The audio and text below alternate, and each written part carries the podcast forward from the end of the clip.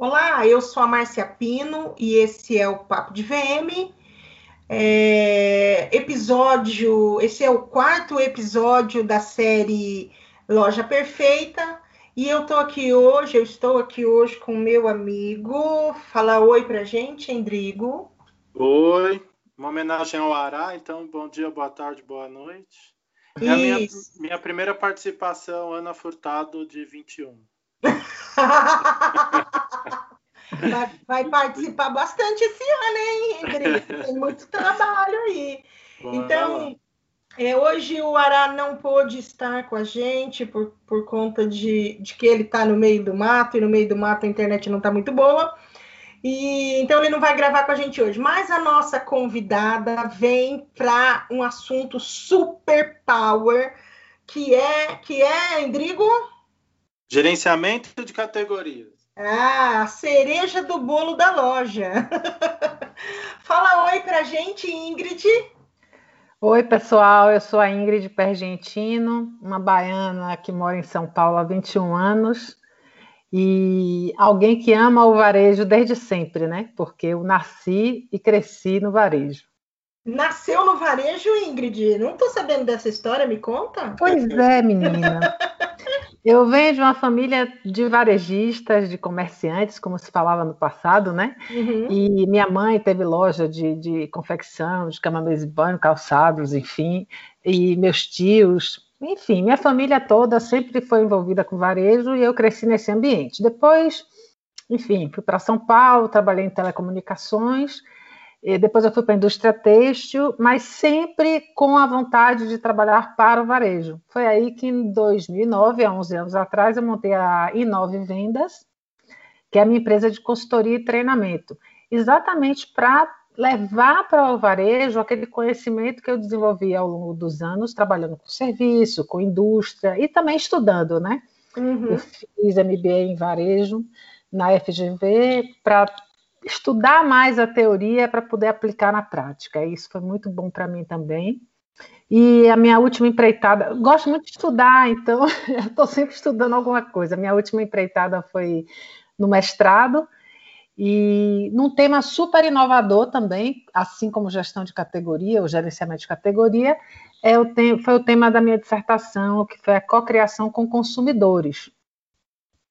Então. Olha que assunto bacana é... para você voltar, Ingrid. Dá outro podcast. É, dá outro, dá outro podcast. Dá outro podcast, dá outro podcast. Mas o é gerenciamento de categoria. muito importante também, né? Esse, é, esse mas trabalho o... de criação. É, mas o gerenciamento de categoria, eu digo hoje que é o grande diferencial é, de sustentabilidade mesmo do varejo. É, hoje, o varejista que não faz gestão de categoria, ele está fadado a fracassar na sua gestão. É, é, é algo fundamental para o negócio. Entendi. E, então, assim, para a gente não, não. Você já se apresentou para a gente, né? É, eu sou uma baiana perdida em São Paulo há 21 anos. Maravilhosa, maravilhosa. Uma, uma, uma convidada, né, Indrigo, que a gente estava desde o ano passado falando, falando. É, porque assim, a gente, a gente, Ingrid, a gente, vai, a gente faz algumas reuniões para pautar, e aí o Endrigo, cara, a gente tem que falar com ela, a gente tem que falar com ela, e eu falei, não, mas vamos, vamos chamar ela para um momento assim, onde ela traga um, um, um, um, onde ela traga um diferencial para nosso para nossa história, né? Eu queria, não queria que fosse um papo perdido no meio do podcast, eu queria que você viesse realmente num assunto, num, num, num, momento que fosse importante. E aí, esse ano, a gente conversando na nossa primeira reunião do ano, a gente, o Endrigo já veio, Márcia, a Ingrid, já falei com a Ingrid, eu falei, bora, então vamos gravar. Legal. vamos Esse gravar. é um tema fantástico. Sim, e aí, assim, a nossa audiência. Ui, eu fui engasgar bem agora. A nossa audiência, Ingrid, é, era muito de profissionais de visual merchandising, é muito de, pessoa, de pessoas do varejo. Uhum. Mas a gente está numa, numa pegada agora é, onde o, o pequeno varejista, o lojista, o, o, a gente chama de Silvinha Modas, né, os pequenos, eles estão muito é, é, buscando informação é, ou tentando se atualizar, vamos assim dizer, com, com o Papo de VM. E então a gente é, resolveu criar esse, essa série, onde a gente começou com arquitetura, passou é, por branding, falamos de vitrine e vamos entrar para dentro da loja falando nosso primeiro assunto dentro da loja é gerenciamento de categoria, gestão de categoria. Então, para a gente começar assim, eu já quero fazer minha primeira pergunta para você. O que, essa assim, pensando que você está respondendo, falando com lojista, fala é, o que, que é esse gerenciamento de categoria ou gestão de categoria. Olha, é, gerenciamento é uma palavra muito longa, né? Então eu uhum. sempre falo gestão de categoria, mas é, em teoria os livros, enfim, é, normalmente chamam de gerenciamento de categoria ou gerenciamento por categorias. É, isso significa organizar e monitorar tanto a compra quanto a venda dos produtos por SKU ou por código. Né? SKU é uma sigla americana que quer dizer é, Stock Keeping Unit, que nada, nada mais é do que a unidade de produto. Né? Então, quando você organiza, monitora, é, você avalia os grupos de produtos dentro do negócio do varejo, de acordo com o comportamento de compra dos consumidores, você faz o gerenciamento de categoria. E aí o ponto principal principal do negócio é dados, né? É análise de dados e principalmente o comportamento de compra dos consumidores. Ficou claro? Ficou claro. Acho que eu posso dar um exemplo. Eu gosto muito de um exemplo que, que eu acho que traduz muito bem o que é gestão de categoria. É, eu sempre falo esse exemplo, porque todo mundo sabe, conhece e, e identifica. É, a bebida Red Bull, né, é, ela é uma bebida não alcoólica, mas ela é vendida no supermercado é, no local onde ficam as bebidas alcoólicas. Exatamente porque o consumidor dessa bebida Red Bull, ela compra, o consumidor compra esse produto no momento em que ele vai comprar bebida alcoólica e não no momento em que ele vai comprar refrigerante ou água. Sim. Então, quando você pega esse produto e coloca no local onde o consumidor vai buscar, você está fazendo um monitoramento da venda do produto de acordo com o comportamento de compra desse consumidor. É, mas isso envolve dados, isso envolve é, pesquisa, isso envolve informação. É, e no Cadastro universo, de produtos. Exatamente, envolve muita informação. E, o, e aí vem a grande dificuldade, né? Que é levantar a informação e analisar os dados. Tá. Se a gente for é, falar é, da importância do, da gestão de categoria no varejo de moda, é, o que, que, você podia assim, apontar para mim como importante? Bom, a gestão de categoria ela é importante para toda empresa, seja ela indústria ou varejo, seja ela de moda ou de qualquer outro segmento. É, a, a, gestão de categoria nasceu no supermercado, porque pelo número elevado né, de SKUs, de, de produtos, é impossível fazer a gestão do negócio sem fazer gestão de categoria. O pequeno, médio varejo, ele não percebe tanto, porque ele não tem tantos códigos, né? E por conta das mudanças de coleção, ele tem a sensação de que tudo é novo, mas na verdade não é. Então, quando você pensa em moda, é, você pensa no seguinte: independente do estilo, da coleção, do que vai ser moda ou não naquele momento, você tem os produtos padrão, né? Então eu vendo calça, blusa, camiseta, eu vendo jeans, enfim. E aí, quando eu meço tudo isso, quando eu analiso tudo isso, eu consigo identificar o giro, eu consigo identificar a necessidade de estoque, eu consigo identificar a quantidade de peças que eu devo ter daquele item na próxima coleção. E aqui, aqui eu posso dar um exemplo até pessoal. Eu, todo ano eu vou numa loja de moda de beachwear para comprar sunga para o meu marido e para o meu filho. Sempre vou em dezembro, porque é antes da viagem da gente de final de ano. Todo ano eu chego lá e não tem a sunga M em duas ou mais cores, em dois ou mais modelos. O que, que significa isso? Eu estou falando de uma empresa de varejo de moda. Significa que todo ano essa loja perde venda de sunga porque não tem estoque. Entendi.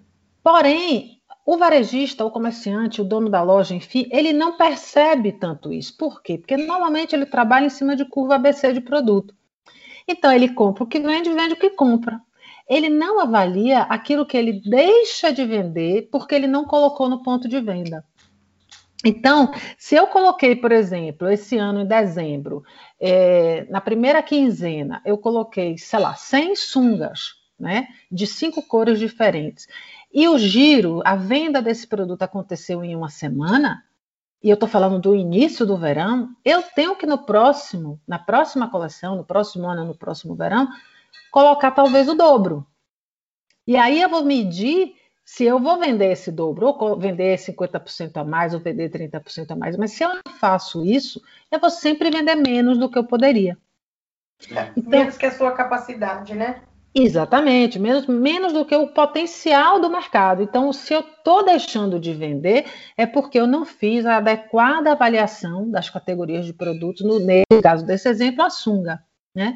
E quem mostra isso é o estoque é a compra, é o, o giro do produto no ponto de venda e a venda propriamente dita. Vale a pena eu ter mais produto? Às vezes não vale a pena. O, o espaço que ele ocupa não justifica. Então, uhum. tem outras análises que precisam ser feitas. Mas, basicamente, o grande problema é, do varejista é que ele usa somente curva ABC de produto. E aí eu brinco: você só compra o que vende, só vende o que compra. Né? Então, a gestão de categoria vai muito além disso. Então, eu olhando esse histórico, se eu vejo que o giro é muito menor do que os outros itens da coleção, é porque eu estou perdendo venda. Sim. Mas, Ingrid, isso a gente tem assim, são, você está dizendo que são vários dados que precisam ser analisados, né? Até o histórico, enfim, da loja, do, do passado.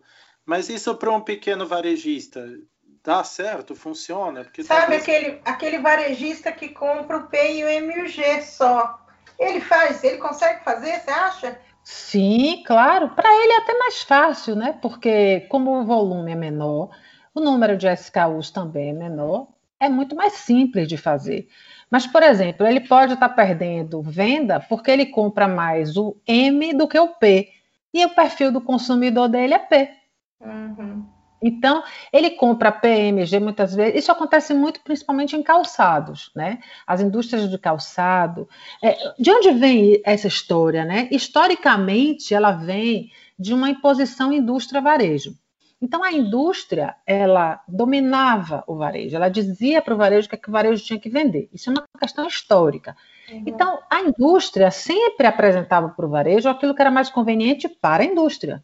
E o que é, é conveniente para a indústria? No caso, por exemplo, de calçados, produzir grades. Então, ela produz lá sapato 33, 34, 37, 38 e assim vai. Quando ela vai para o varejista, ou ia até algum tempo atrás para o varejista, ela vendia as grades. Então, o que, que acontece? Vende o 37, vende o 38, falta o 37 no final da coleção e sobra 33, 34, 35. Por quê? porque o varejo está comprando de acordo com a conveniência da indústria e não com a conveniência da sua da sua clientela, né, do seu público-alvo. Então, se você faz, por exemplo, você é um pequeno varejista, você tem lá, sei lá, 500 clientes no seu cadastro, e você faz uma pesquisa e 90% tem usa sapato 36, você tem que comprar mais número 36 para a sua coleção de produtos. Como e a indústria, tem, a indústria tem mudado, você acha? Porque assim, hoje eu noto as lojas é, comprando muito mais pensando no, no cliente, o cliente que frequenta a loja, a gente vê tudo que é feira, tudo que é evento, falando, ah, precisa conhecer o cliente, precisa conhecer o cliente, precisa cadastrar corretamente, precisa ter mais informações. Então eu vejo um movimento das lojas, até dos pequenos mesmo, fazendo Sim. isso. Mas, é, mas a indústria já está com esse olhar, você acha? Olha, está muito devagar ainda. Poderia estar tá muito mais rápido o processo, né? Porque não é, é, Quando você fala, por exemplo, da indústria de consumo de alimentos e bebidas, por exemplo, que é, um, é uma indústria que está muito mais próxima do consumidor, é, isso acontece muito melhor, com muito mais eficiência. Quando você olha para a indústria têxtil, tem muita, muita deficiência, né? muita falta de informação, é, tem pouca análise, né? as pessoas não fazem muita análise.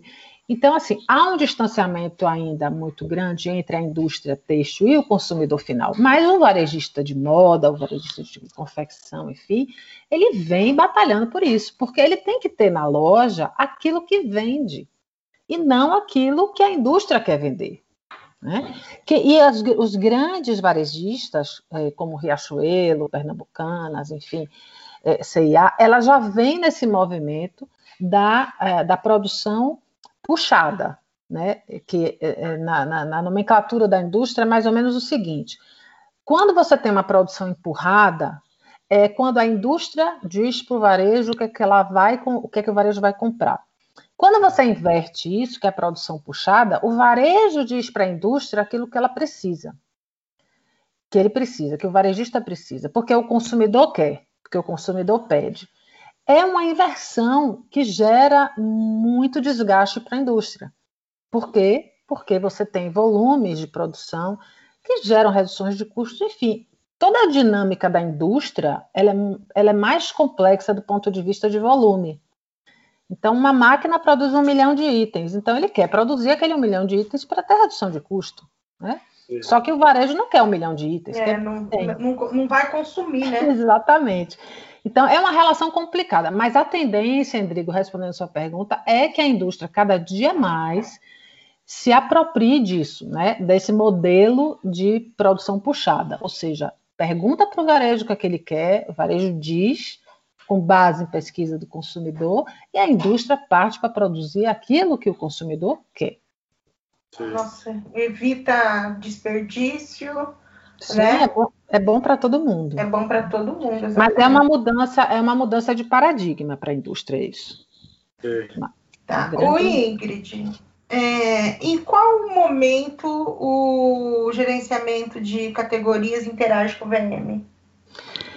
Olha, em termos de teoria, né, de trabalho efetivo de gestão de categoria, você tem oito passos. Né? Então, são oito fases para implementar um modelo de gestão de categoria. E eu gosto muito de frisar que gerenciamento de categoria não é um projeto, é Sim. um processo. Um processo. E, com, e, como um processo, ele não tem fim, né?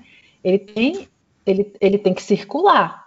Então, ele tem oito passos, sendo que o oito nada mais é do que o monitoramento e a revisão.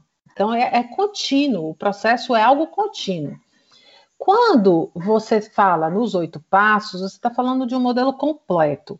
Para um pequeno varejista, pequenininho, o cara que tem uma lojinha que vende lá, sei lá, 100 SKUs, é, ele não precisa fazer os oito passos completos. Ele pode fazer o modelo simplificado, que são quatro passos. Independente de ser oito ou quatro, o VM entra no momento da implementação, que basicamente é no final. Por quê? Porque o VM nada mais é do que a representação visual do gerenciamento de categoria. Ou seja, tudo que você construiu na organização, na arrumação dessas categorias, tem que ser representado visualmente na gôndola, é, no, na novelaria, nas vitrines, pelo VM. Então é muito difícil um trabalho de VM eficiente quando você tem uma gestão de categoria ineficiente ou quando você não tem. Exemplo, quantas e quantas vezes a gente já se viu é, numa vitrine onde a gente amou o produto e a gente entra e a pessoa fala, não tem no estoque, só tem o da vitrine. Se não tem no estoque, só tem o da vitrine, por que está na vitrine? Justamente eu vou, eu vou responder para você com a cabeça de lojista, justamente para chamar você para entrar. E daí eu acho que quando você entrar, eu vou te convencer a levar uma coisa que você não quer. Você entende? É, mas processo esse, difícil, né? Meu Deus do céu. Esse é um pensamento, esse é um pensamento do modelo do varejo da década de 90, onde a gente achava que podia vender calça preta para quem queria branca. Eu Exato. já fiz isso N vezes. Eu, eu, minha mãe tinha loja, eu era garota, eu ajudava a vender. E minha mãe dizia: você vende a mãe, ainda leva o troco porque a cliente entrava querendo calça preta e eu vendia branca e ela saía feliz. Mas hoje é muito mais difícil. Por quê? Porque o cliente sabe muito mais o que ele quer. Né?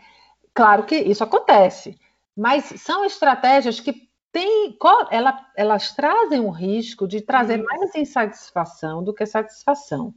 Mais insatisfação do que curiosidade de conhecer os outros produtos, por exemplo, nesse caso da, da vitrine. Né? O cliente então, é um não risco. quer ser enganado mais. É, né?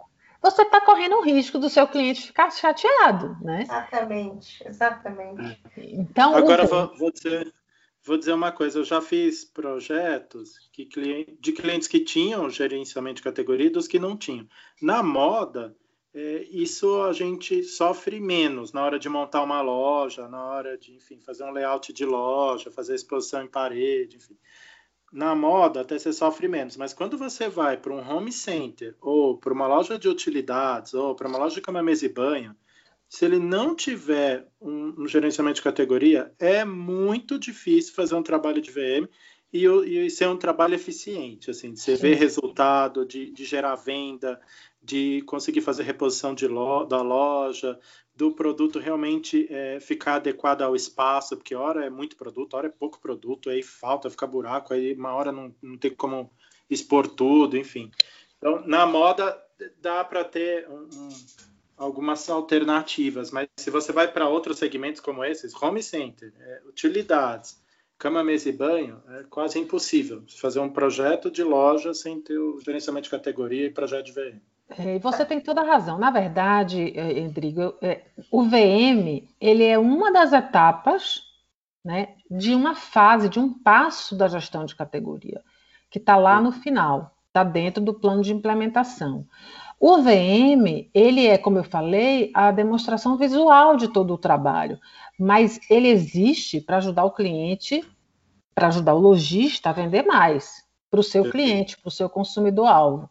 Quando você fala de moda, o apelo visual é muito maior, né? E o apelo de tendência, de, enfim, de comunicação de moda, o apelo é muito maior. Quando você fala de empresas que vendem produtos é, commodities e tem volume de escalas muito grande, é sustentável o trabalho. Né? Se você não fizer o gerenciamento de categoria. Agora, tem muito, muito, muita estratégia né, de marketing, por exemplo, errada, por conta de uma gestão de categoria mal feita ou de uma ausência dela.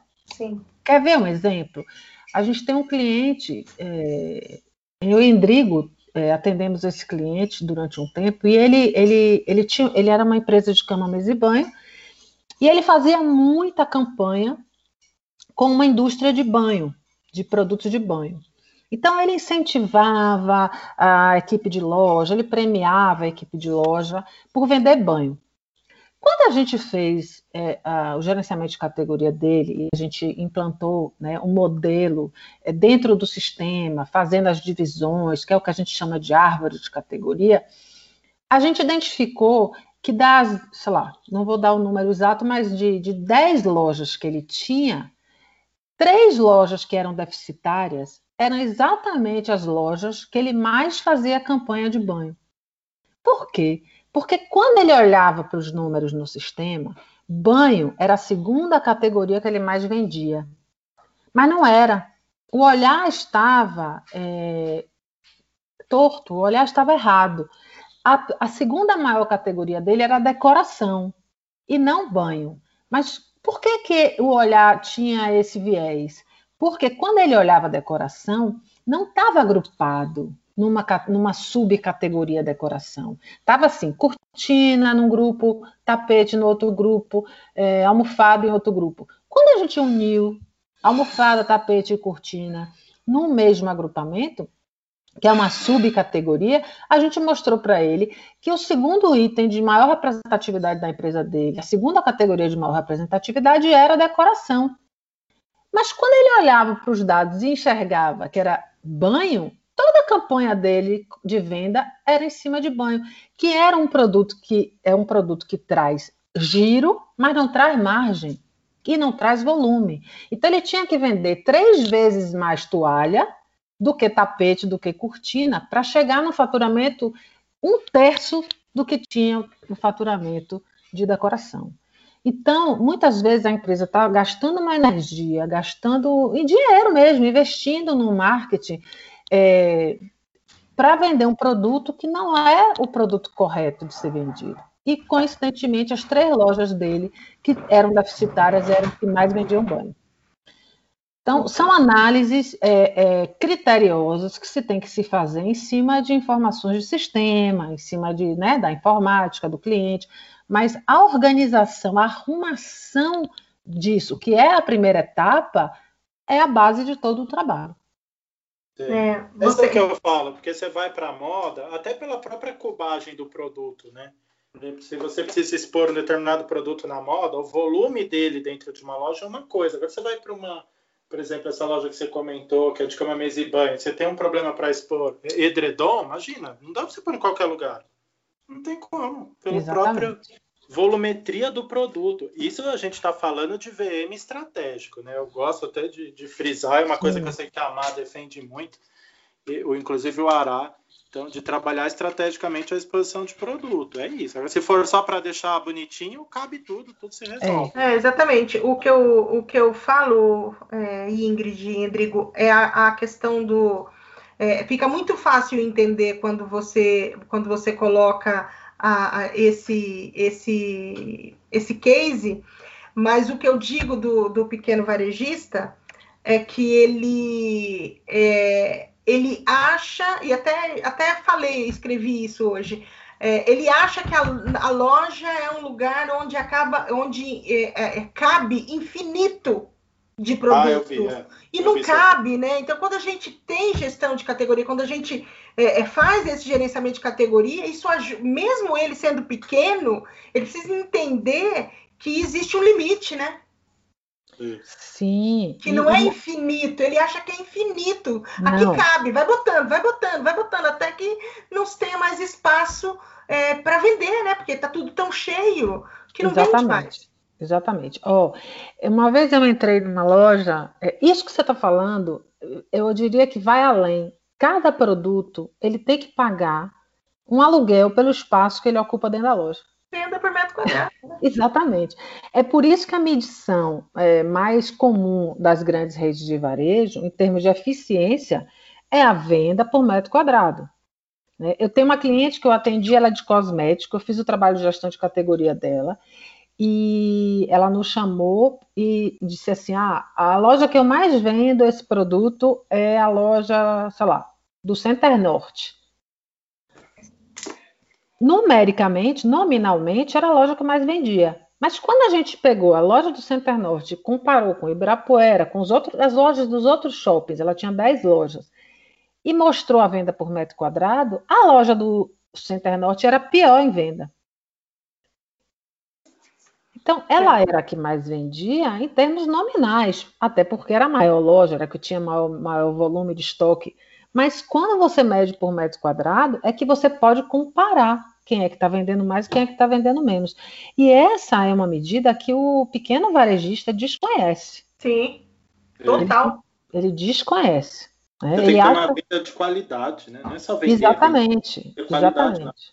Você acredita que esses dias eu conversei com uma, com uma lojista e ela me mandou foto da loja, uma loja pequena, ela tinha, ela vendia é, é, feminino, só, só feminino, e, e ela vendia do casual ao festa.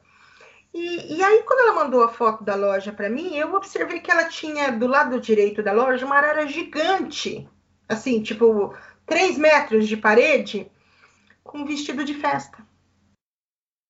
E eu falei para ela, mas agora durante a pandemia, tá saindo roupa de festa, por que, que você tá com essa roupa aí na frente? Ah, não, porque o vestido de festa ele fica nessa arara. Eu falei, você já parou para pensar que se você tirar esse produto daí, que ele, ele não tá vendendo? Não adianta, ele não, não, estar dentro da loja não significa vender. Então, leva esse produto para o estoque e, e traz do estoque o produto casual que você está vendendo. Para mostrar. Ela olhou para mim e falou assim, ela né, falou assim para mim, por que, que eu não pensei nisso antes? E aí vem a importância da consultoria. Por quê? Porque ela não pensou nisso antes, porque ela está tão envolvida com o dia a dia, Exatamente. com a rotina, que ela não consegue ter um olhar externo. Não enxerga, não enxerga. Ela não enxerga. Outro dia eu fui numa loja, assim, isso é uma coisa muito comum nas lojas de, de, de moda é, jovem, digamos assim. É, fui comprar, fui com meu filho comprar uma bermuda e aí ele, ele entrou na loja, a gente entrou na loja, ele quer uma bermuda é, 44. A menina pega a pilha e começa a procurar, procurar, procurar, procurar, procurar, e não tem fim essa procura, né? A pilha que não acaba. E aí eu disse: você arruma a loja com base em quê? Ah, em base nas cores. Mas não, a pessoa não compra pela cor, ela compra pelo tamanho. Depois ela escolhe a cor. Não adianta ter a azul, que eu gosto de azul, e não ter o meu número. Eu não vou levar. Então, o cliente ele compra a roupa pelo tamanho. Depois ele escolhe a cor. Nesse caso, era um jovem que queria uma bermuda. Então, ah, mas pela cor fica mais bonito. É o, é o trabalho do VM, fazer a arrumação ficar bonita, fazer a loja ficar bonita, fazer o produto ficar atrativo. Mas eu não tenho 10 minutos para esperar ela achar uma, uma bermuda de tamanho 44. É o que eu falo de loja pequena ter produto dobrado. É, e aí Entendeu? assim, eu quero que arrume bonito, colorido, ok. É um critério, é. Mas como é que meu cliente compra? Né, é, é, essa informação de como é que ele compra é fundamental. Porque se você sabe como é que ele compra, por exemplo, cortina, como é que você compra a cortina? Você chega na loja dizendo, eu quero cortina para o quarto. Você compra por ambiente. Eu quero cortina para sala, eu quero a cortina é, para o banheiro. Então, a cortina você compra por ambiente. A bermuda você compra por tamanho. Sim. Então, o primeiro critério que o consumidor leva em consideração é o primeiro critério que o VM tem que levar em conta. Entendeu? Então Não. a gente pode, a gente pode, porque a minha pergunta, na verdade, era: existe gerenciamento de categoria sem VM? Aí eu já mudo aqui para você a pergunta. Existe. Não existe, né? Não. Existe. Existe, existe. gerenciamento de categoria sem o VM? Sim, existe. Você pode fazer o gerenciamento de categoria e não ir até a fase eh, da implementação de VM. Por exemplo, eh, na fase 7, que é a fase da implementação, você tem um dos, uma das, das necessidades é de clusterização. Então, você clusteriza as lojas dizendo assim: ah, eu vou mandar para a loja é, do Tatuapé o tamanho, os tamanhos maiores, porque a minha cliente de lá do Tatuapé, as minhas clientes de lá usam G e GG. E, e eu vou mandar o tamanho P e PP para a loja, é, sei lá, da Paulista, porque minha clientela da Paulista é mais magra. Isso é clusterizar um, um, os itens da categoria. Mas não necessariamente ela vai chegar na loja e vai organizar visualmente essas categorias da mesma forma. Ela pode não fazer isso. Então, a gestão de categoria pode existir sem o VM. O VM também pode existir sem a gestão de categoria, mas fica capenga. Sim. Uma coisa, uma coisa complementa a outra. Se você não faz. E aí vem a importância do arquiteto de varejo. Todo arquiteto que atua no varejo deveria entender o que é gestão de categoria, porque ele é, é de onde nasce. O trabalho da arquitetura de varejo é, o, é a base de todo o restante. Então, se eu sei que eu tenho que expor mais é, jeans, eu tenho que dar o melhor lugar da loja para o jeans, eu tenho que dar melhor alimentação. com maior o equipamento, exatamente. Que equipamento que eu vou expor para o jeans? Se o jeans tem que ter um diferencial na loja. Então, se ele não, não sabe que o jeans naquela empresa é o foco, Se a calça jeans é o produto chave da loja, é o que mais gira, é o que mais é destino da loja, né? É o que a gente chama. Existem quatro, é, quatro papéis né, da categoria numa loja: destino, é, rotina, sazonal e conveniência. Então, se eu sou o dono da loja e eu sei que o destino da minha loja é calça jeans, o arquiteto de varejo que vai fazer o projeto, ele tem que saber disso. Porque o VM, quando for lá fazer o trabalho dele, tem que ter movelaria adequada, tem que ter expositor adequado, tem que ter iluminação adequada. Então, são coisas que. Uma coisa leva a outra, né? São coisas que se complementam. O que eu falo assim, por exemplo, a gente teve um ano de 2020 bem difícil, né, para muitos varejistas e tudo, mas o que eu notei, aqueles que tinham trabalho de gerenciamento e o trabalho de VM sofreram menos. Sofreram, mas sofreram menos. Porque... É, uma das coisas que a pandemia trouxe foi a, assim, sacudiu, né? Acordou as pessoas que ainda não tinham investido em e-commerce para que elas montassem seus e-commerces. E aí vem a pergunta: como é que você monta um e-commerce sem fazer gestão de categoria? É. Você põe o que? Você monta, você monta a loja virtual, mas não vai vender.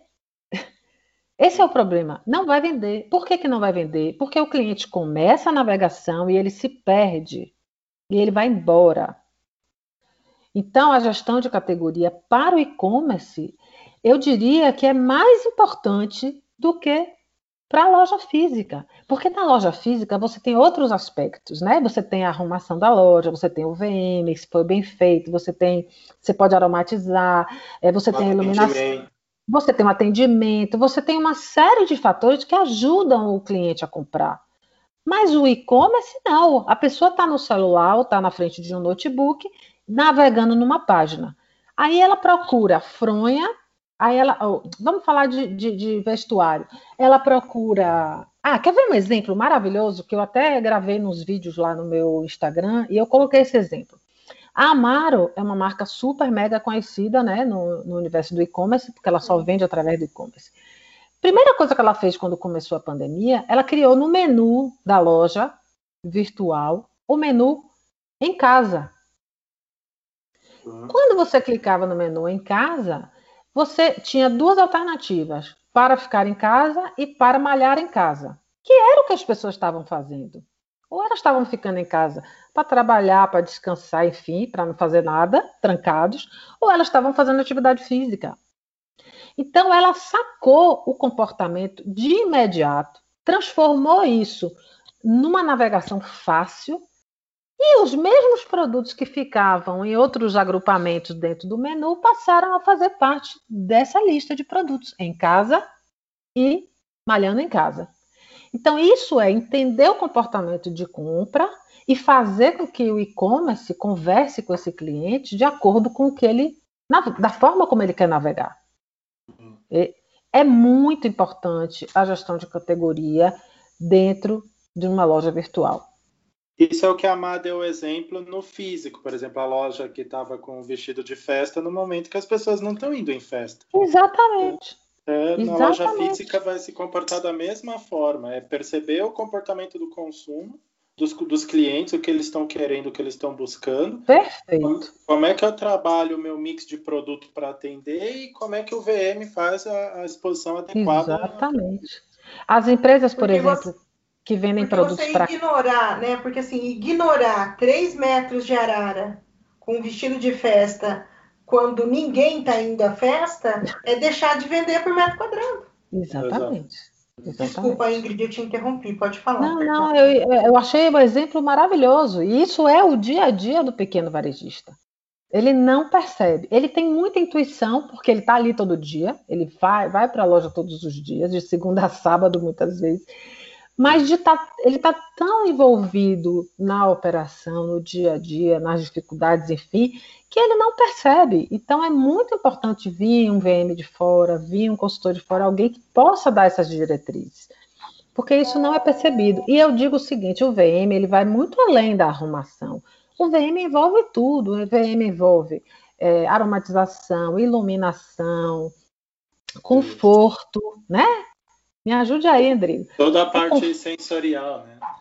A gente tem um, inclusive tem um, um, uma série do, do podcast que ele é todo do, do sensorial, né? Como estimular visualmente através de olfato, paladar, tato, enfim, é muito. Exatamente. Eu, por exemplo, tem uma coisa que me incomoda muito é quando eu chego numa loja e a, a, o som está muito alto. É, eu fico extremamente incomodada e com vontade de ir embora. Sim. A música pode, inclusive, acelerar as pessoas ou desacelerar. Né? Então, é, e aí, se você não mede isso, se você não coloca na medida certa, né? É, já me irrita. Acaba, já irrita. E aí você perde, ah. perde o cliente antes de ganhar, porque ele vai embora. Sim. Mas, Ingrid, qual você acha que é o maior desafio? Assim, a gente já está aprendendo aí com você que é possível fazer, seja uma empresa grande ou pequena, é possível. Mas qual o maior desafio, você acredita, para fazer um trabalho de gerenciamento de categoria? Olha, eu acho que o maior desafio é que, assim, é, é um assunto aí, é muito novo. É, quem não é do universo de supermercado é, desconhece muito essa linguagem esse, e essa teoria do gerenciamento de categoria. Pra vocês terem uma ideia, outro dia eu assisti uma live e era de um grupo de supermercadistas e eles disseram o seguinte: a ruptura é, é tão grande por uma má gestão de categoria das empresas que dá, a, daria para formar uma quinta maior rede de supermercados no país só com a ruptura que ocorre nas quatro redes maiores. Então, é, o, um grande problema que o varejista tem é o da ruptura. E isso o, o dono da loja, o lojista, por menor que seja, ele percebe quando ele deixa de vender porque não tem o produto. O que, o que ele não sabe é o que fazer para resolver isso.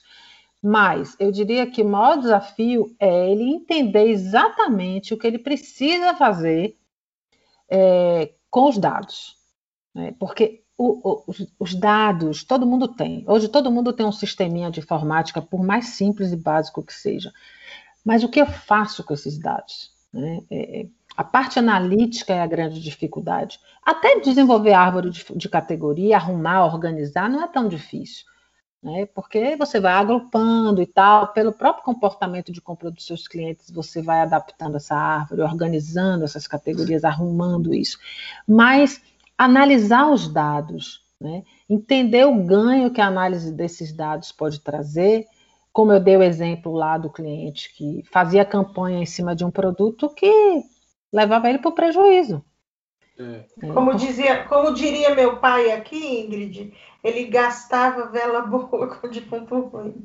Exatamente. lá na Bahia a gente fala, faz careta para cego. A, a, primeira vez que você falou, eu falei, eu vou citar meu pai, que meu pai sempre tem essa gastar vela boa com defunto ruim. Exatamente. O maior desafio é, eu diria, Endrigo, a interpretação dos dados. Né? É. é muito difícil ter essa, essa essa parte analítica. É, normalmente essas pessoas precisam muito de ajuda nesse sentido, né? Tanto que no trabalho que a gente faz, eu fico com a parte de interpretação dos dados, mas quem faz toda, todo o levantamento de banco de dados e, e, enfim, manipula todas as informações é meu sócio, né? Que eu, só por acaso também é meu marido, mas é ele, por, por ser engenheiro, por ser um cara estatístico que entende muito de números, ele processa tudo. E aí eu trago a minha, a minha experiência de varejo, enfim, para fazer as análises junto com o dono da empresa, né? Hum. Mas assim, tem que querer, né? Querer fazer porque precisa fazer. Até porque todo mundo está montando seu e-commerce e daqui a um ano e meio vocês vão ver um monte de gente frustrada com as lojas virtuais. Porque, porque não, não, vai vende. pagar. É, é. Porque não, não vende entrega o que promete para o cliente. Né? É Exatamente, não vai pagar o investimento, não vai pagar a energia, o estoque, enfim. Porque é. não é só abrir a loja virtual, é preciso que a navegação seja muito boa. Né? E aí vem o VM, o, o que a gente outro dia estava comentando, Rodrigo, o VM para o e-commerce. Né? Essa é uma discussão é, longa por aqui.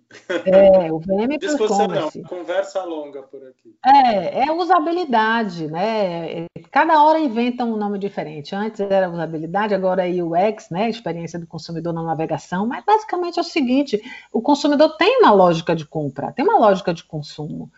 É, mas ele compra por impulso, ele não compra, ele não é, ele não compra de forma racional. Né? Ah, é então, sempre emocional. Sempre emocional. Então o VM pode entrar para ajudar nisso. Mas se você não tem uma lógica mínima de navegação, você vai embora. E Ingrid, você concorda então que o, todo esse trabalho pode aumentar as vendas, faturamento, ajuda a entregar uma boa experiência e reduz custo também? Não, reduz custos não. É, eu diria que no longo prazo você melhora o desempenho, você melhora a margem, você melhora o lucro. Mas a redução de custos no negócio envolve muito mais, é, muito mais aspectos do que só a gestão de categoria. O que você identifica muito rapidamente no trabalho de gestão de categoria é um, um melhor giro do estoque, né? Você identifica rapidamente o que é que não está vendendo. É, por exemplo, a cliente que, que vendia cosméticos, que eu estava dando o exemplo, ela, ela tinha lá uma linha de produtos que ela que era masculina, uma linha masculina. Né? Aí a gente fez umas pesquisas e identificou que a linha masculina era uma linha potencial para ela. Né? Mas para fazer crescer a linha masculina, ela tinha que tirar outra. Né? Qual que eu vou tirar? Aí eu vou analisar o histórico para decidir qual que eu vou tirar.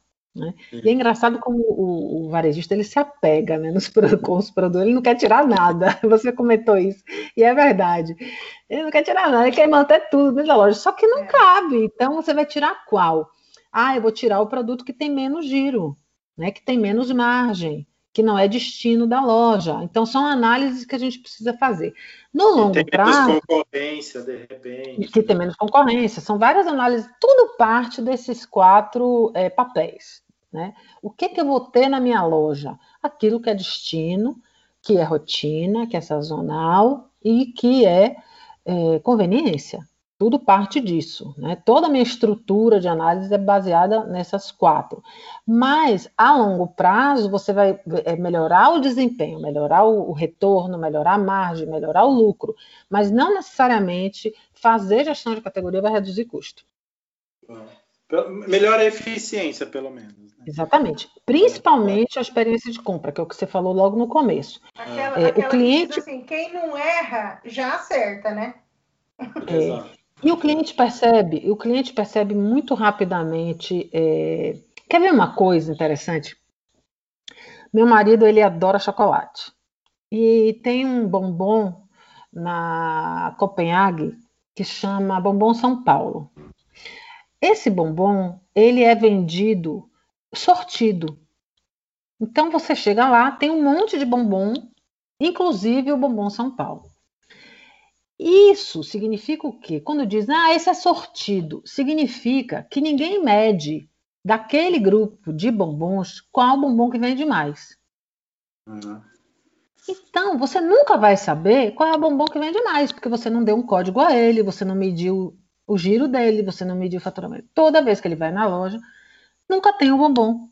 Conclusão, depois de muito tempo, descobrimos que o bombom saiu de linha. E aí, quando a gente conversa com as vendedoras das lojas, elas falam assim: eu não consigo entender por que saiu de linha, porque era o que mais vendia.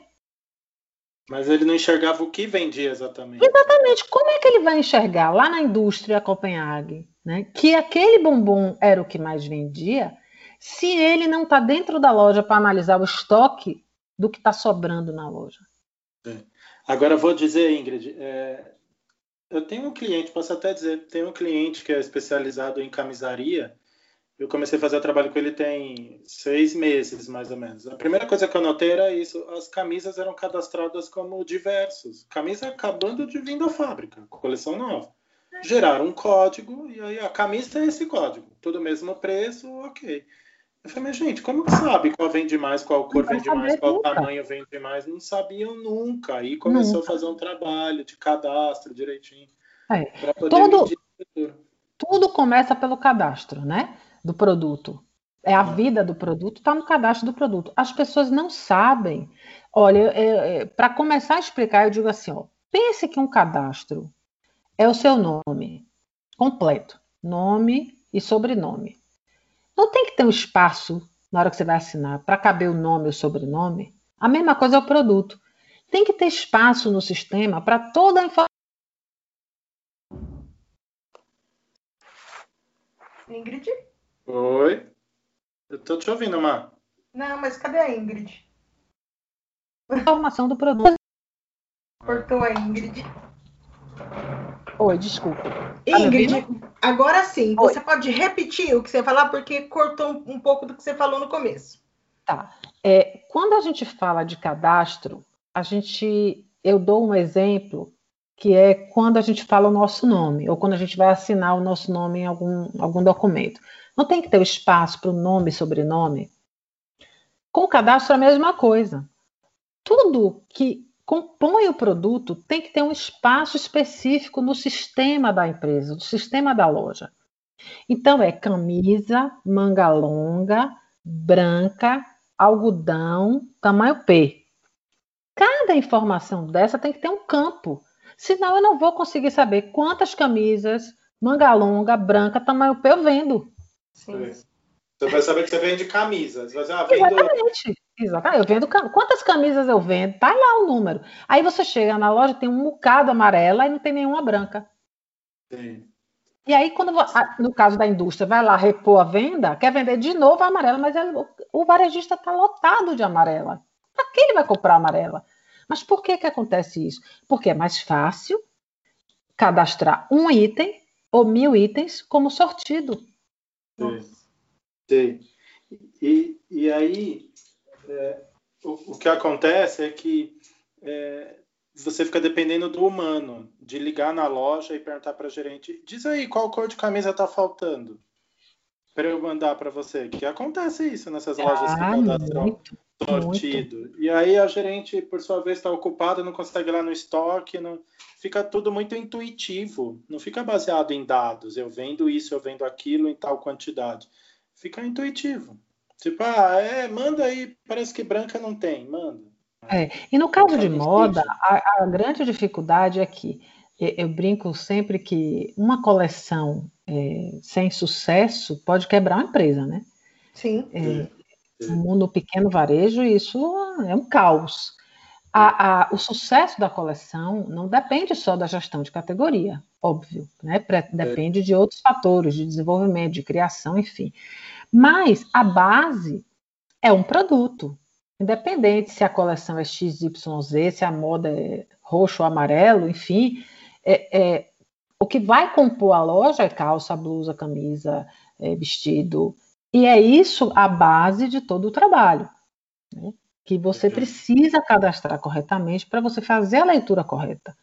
E tem muita gente que não sabe nem quantos campos tem no sistema para o cadastro de um produto. Às vezes você olha um sistema, ele tem cinco campos e a pessoa preenche um só com todos os dados. Quando ela preenche um único campo com todos os dados, ela não faz leitura de nada. Não consegue puxar nenhum relatório. Não, ela não consegue ver nada. Ela não consegue, ela consegue levantar tudo, mas ela não interpreta nada. Sim.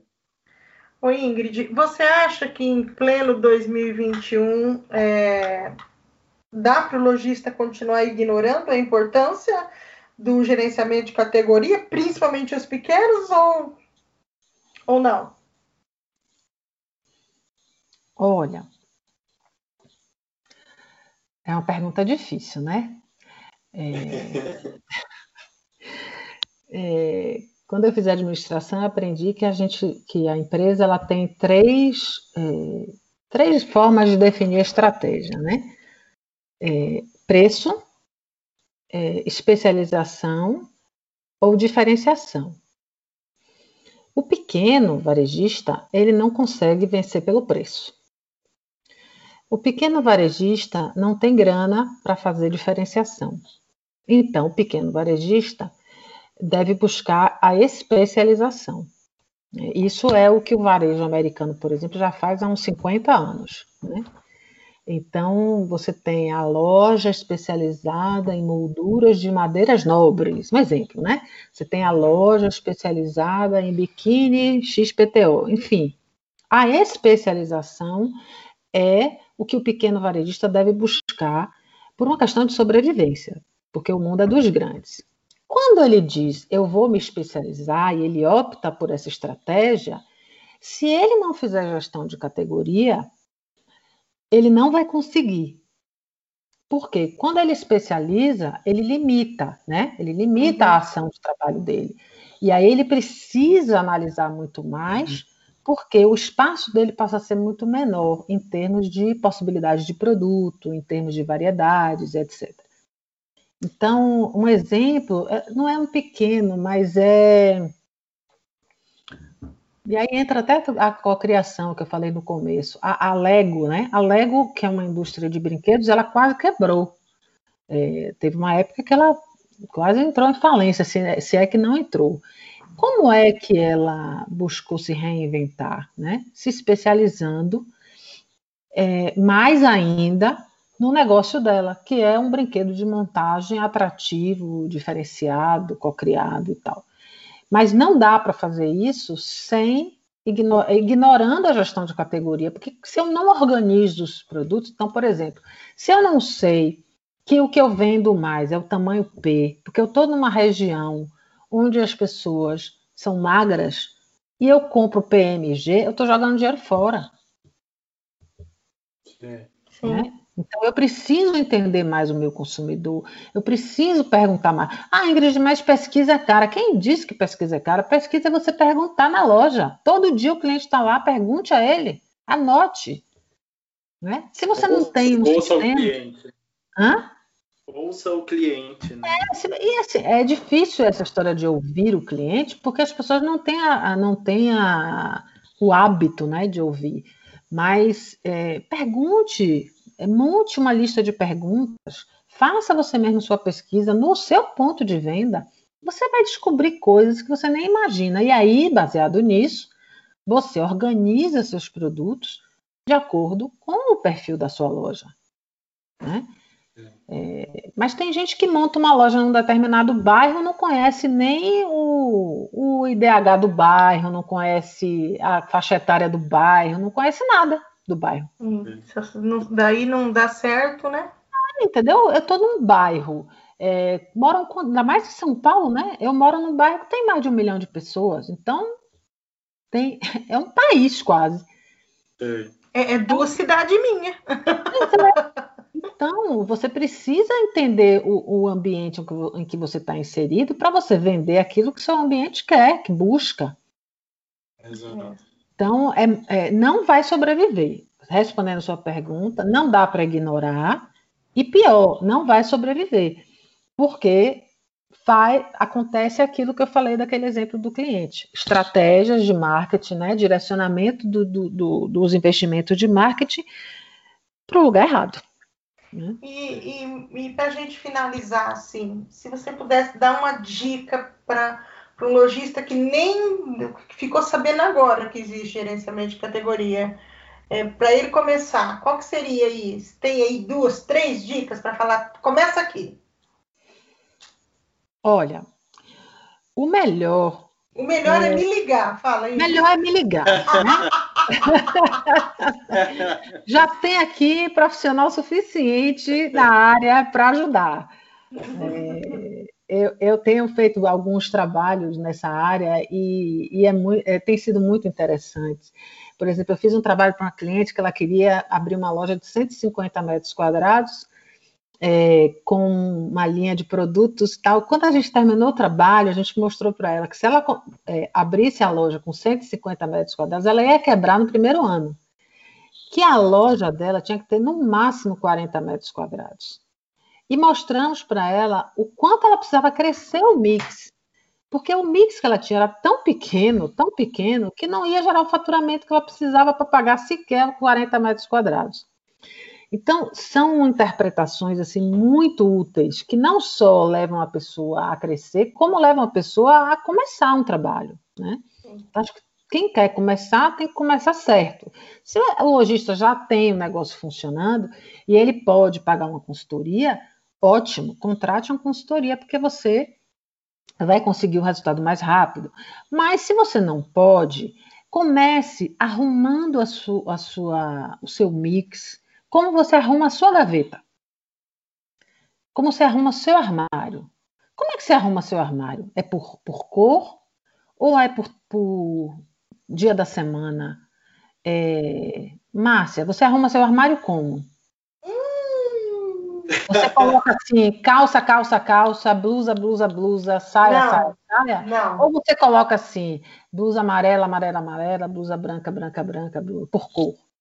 Não, eu separo blusas, saias, os shorts, as Branco. calças, os vestidos. Você, você tem jaquetas. critério para arrumar. Cor. Inclusive, eu separo por categoria e depois por cor. Aí, tá vendo? Então, primeiro você quer escolher o item. Primeiro você escolhe se vai vestir calça ou saia. Isso. Depois você escolhe qual a saia. Isso. E a cor que a saia tem que ter para combinar com a blusa e etc. Não é assim? Isso, isso. Então o lojista pegue todo o seu guarda-roupa, que são os seus produtos da sua loja, e organize ele eu faço uma tabela no papel, com lápis e papel, uma tabela organizando o que a gente chama de árvore de categoria, que nada mais é do que arrumar a gaveta ou o armário, mas de acordo com a forma como o cliente compra. Por exemplo, eu arrumo o meu armário por dia de semana. Então eu chego e defino a roupa que eu vou usar na segunda, na terça, na quarta, na quinta e na sexta, já deixo tudo pronto, inclusive a bijuteria, o acessório, etc. Louca, completamente louca mas porque eu não quero perder tempo escolhendo roupa. Porque se eu não arrumar assim, eu, eu me perco, eu, eu não tenho paciência. Então, esse é o meu jeito de arrumar. O seu jeito de arrumar é As, as jeito... lojas, as lojas, é, essas lojas que normalmente o pequeno varejista, hoje ele precisa organizar a roupa igual você organiza. Sabe por quê? Porque as pessoas não têm tempo. Então, quando a gente vai falar já para o consumidor, é, a forma com que ele organiza o produto na loja dele é montando o look, inclusive com acessórios, se ele tiver. Deixar uma arara montada é, é, com looks coordenados e por cor, está entendendo? Exatamente. Tá tudo pronto já. Com a terceira uhum. peça. Pronto, é uma ótima sugestão. Mas se a cliente que ela, ele atende é uma mulher que não trabalha, que é dona de casa, que tem tempo, é, que não sai tanto, já é um outro jeito. Então, primeiro tem que entender quem é esse consumidor e arrumar os produtos, arrumar no sistema. Quando eu digo arrumar, tem dois lugares. Sim, arrumar na loja e no sistema. No sistema da empresa, no cadastro, e arrumar na loja. Né? É porque uma coisa tem que estar ligada à outra. A forma como eu arrumo no sistema é a forma como eu vou conseguir ler e interpretar os dados. E a forma como eu coloco isso na loja com a ajuda de um trabalho de visual merchandising é exatamente para atender a demanda daquele consumidor que frequenta a minha loja. Então eu diria, se você não tem absolutamente nada, pega uma folha de papel, um lápis e pensa nos seus clientes, como eles compram, e coloca lá do jeito que vai ser a sua loja. Se vai ser calça, calça, calça, blusa, blusa, blusa, se você vai montar looks, se você vai montar dias de semana, se vo... não tem o um jeito certo. Não existe o jeito certo. Existe o melhor jeito para aquela loja, para aquele cliente. Sim. Perfeito. Tem que entender o cliente. Se não entender o cliente, nada feito. Exatamente. Ah, Sim. Exatamente. Então, Endrigo, mais alguma pergunta? Não, ótimo, eu adoro. Sempre uma aula, acompanho os vídeos, sempre. Eu tenho lá no Instagram, no meu Instagram, eu tenho é, oito vídeos com pode os falar, oito Ingrid, passos. Fala seu Instagram, a gente vai marcar você, mas pode falar seu Instagram. É, arroba Ingrid Pergentino. É, tem os oito passos da gestão de categoria em vídeos curtinhos e tem um vídeo de mais ou menos uns 20 25, 28 minutos, onde eu falo de todos eles, de forma mais resumida.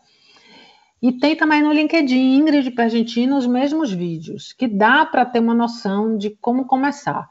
Mas é isso, se você não tem nada, começa com um papel e um lápis e pensa nos seus clientes e. Bora lá.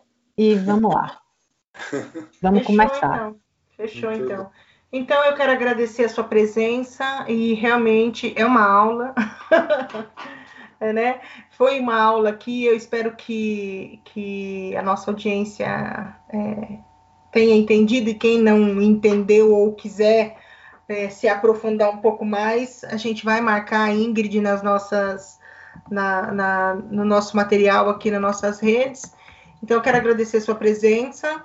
É, Indrigo, obrigada também por, ter, Obrigado, por, por estar aqui com a gente. Eu né, também quero agradecer a oportunidade de estar com vocês. Estou à disposição para o que vocês precisarem. Vai voltar para é... cocriação, vai ah, voltar. Ah, vamos voltar, vamos falar de cocriação, que é muito que é legal também. É.